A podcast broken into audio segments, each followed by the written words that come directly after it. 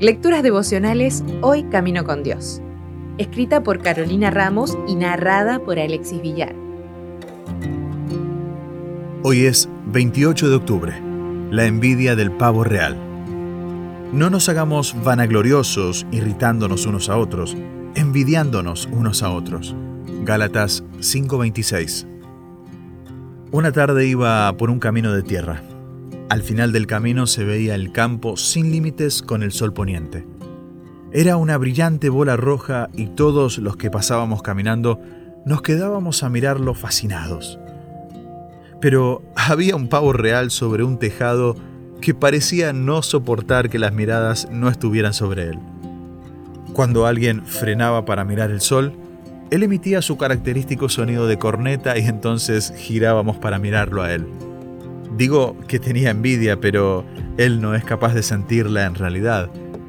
Solo me hizo pensar que muchas veces actuamos como este pavo real, sedientos de atención que otra persona brillante está ganando naturalmente.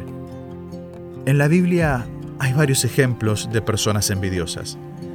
Caín tuvo envidia de su hermano Abel por su sacrificio obediente.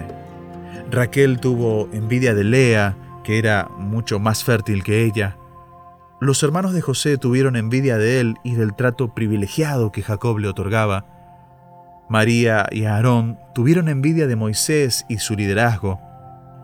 Saúl tuvo envidia de David y sus victorias, y así tantísimos otros relatos que terminaron muy muy mal.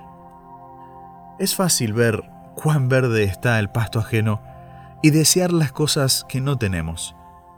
Pero la actitud envidiosa siempre es dañina para todos, y en vez de emplear tiempo en alimentarla, podemos emplearlo en hacer cosas buenas que traigan buenos resultados para nosotros también.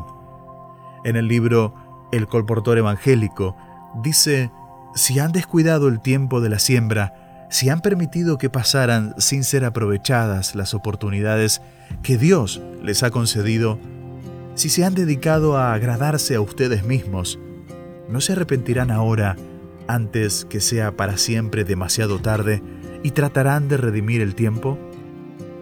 Abandonen su quejosa incredulidad, su envidia y sus malos pensamientos y vayan a trabajar con fe humilde.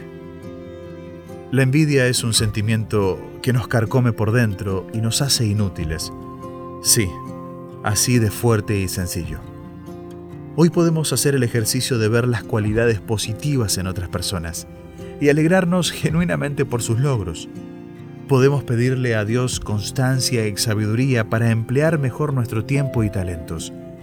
Podemos pedirle que nos ayude a dejar que otros observen el sol sin sentirnos menos hermosos o valiosos por eso.